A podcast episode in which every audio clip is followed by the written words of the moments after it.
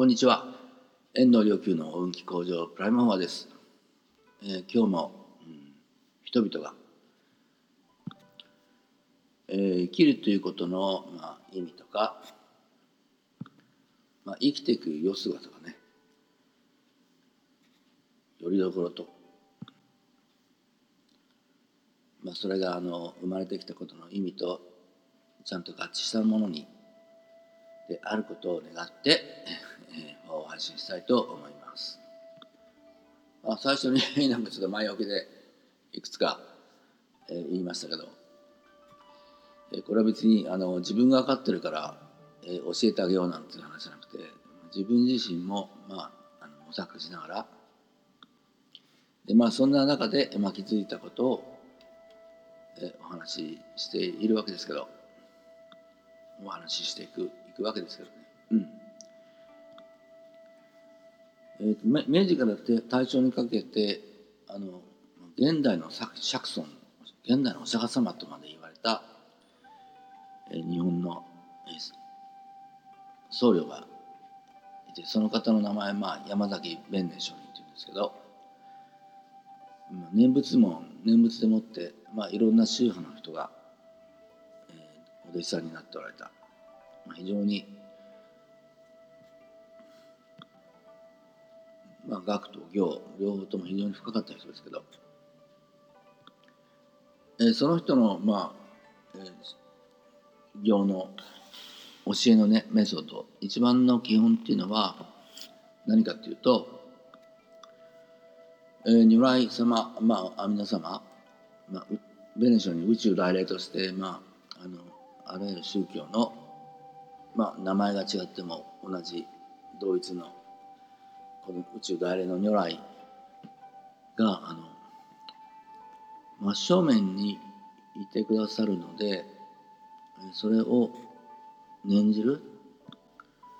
それと念を、ね、お念じしながら、えー、念仏をずっとこう唱えていくという、まあ、そういうことをそういうふうな指導をされていたわけですね。うん、ちょっと今日はちょっとこの方の観点からあのお話ししたいと思いますけどえというのはですねあのこれ本当なんですよね、えー、そういったあの宇宙大霊のね如来が本当に誰の誰の目の前にも本当はねいらっしゃる。えーとこれは、まあ、哲学的にまあ、説明することもできるんですけどちょっとそんなことやってると時間が足りないので、まあ、ちょっと不思議だと思われると思いますけどね、まあ、宇宙大霊ですから宇宙全部三千世界 過去現在未来、まあ、一切合切含めてそのものが、まあ、宇宙大霊の如来ですので、えー、なんでこう目の前におるんや。とまあ当然関西弁になりますが、まあ、あのー、これ本当にまあ、形を、まあ、人の前にもう形を変えて大きさも形も変わって自由自在ですよね。で目の前に常に常にですよしかも 常に目の前にいらっしゃる。でまあ仏教徒の場合にはあるいは仏教徒じゃなくても別にその、うん、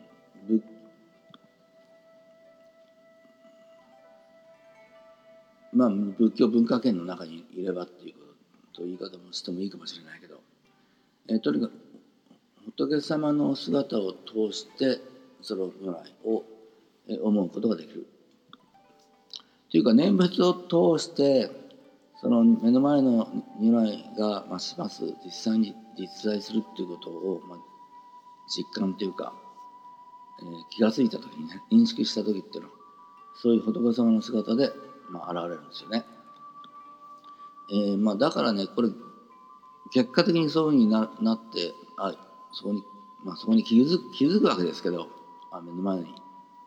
如来様いらしたっていうことでね気づくわけですけど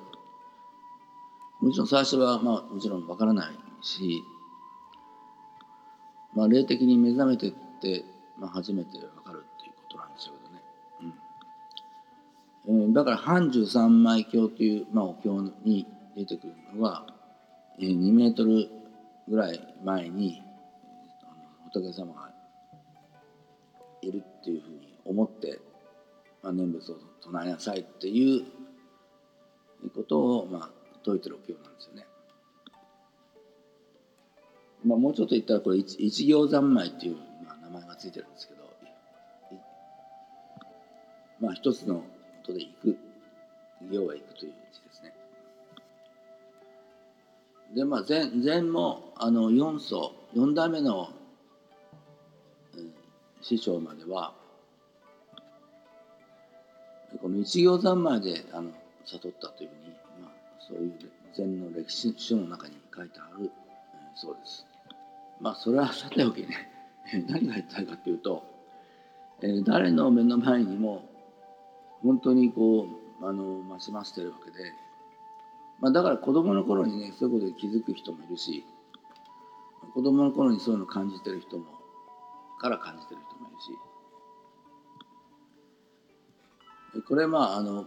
キリスト教では精霊という名前でついてるんですけどね。まあ聖なる霊。でこの目の前の如来様を思って、まあ、どういうふうにこう目の前に姿でいらっしゃってる。姿というよりね、まあ、思いでいらっしゃってるかというともうやっぱり大愛ですよね。そして大愛って言葉で言っちゃえば終わりなんであれですけどあの本当に、えー、あなたの人生があなたの存在がねあの素晴らしいものになることを、まあ、ひたすらもう願って、まあ、カルマから脱却することを本当にもう切実に願って、まあ、こういうことを、まあ、ベネションには繰り返しこう説かれてきたわけですけど。いやこれやっぱり本当なんですよね。だからだからもうあのあ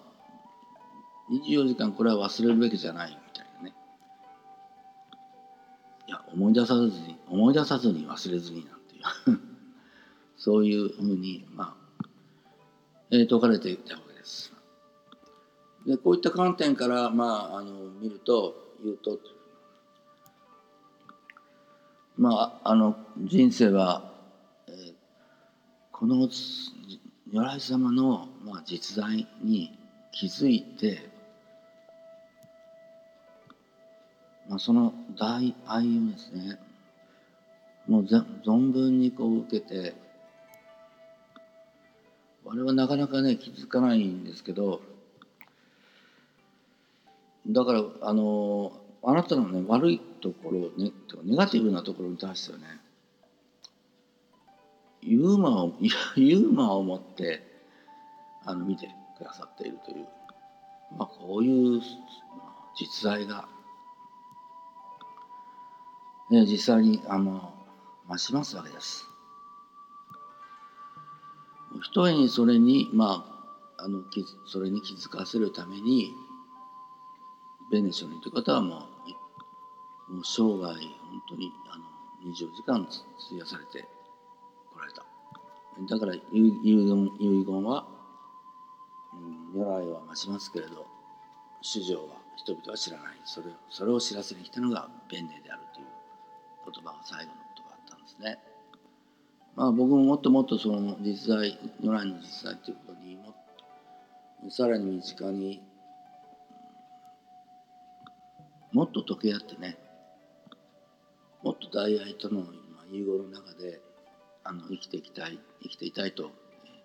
思います。まあそしたらね、まあ、時折襲われるあもう人間界つらいとかねまあそんなことよりもあのいかに如来様が、大愛持って自分を持っていてくれ、まあ、まああなたのことも本当に、うんまあ、どれほど切実に思ってることか。まあそんなことねあの法華経の物語の中でも出てきますけど、うん、まあみんながそんな思える中でね、えー、暮らしたらマウントを取るとかさ そういうこともなくなってもっとみんなが穏やかに楽しく人生を過ごせるとつくづく思います。どうかあなたも本当に目の前にこういらっしゃいますのでその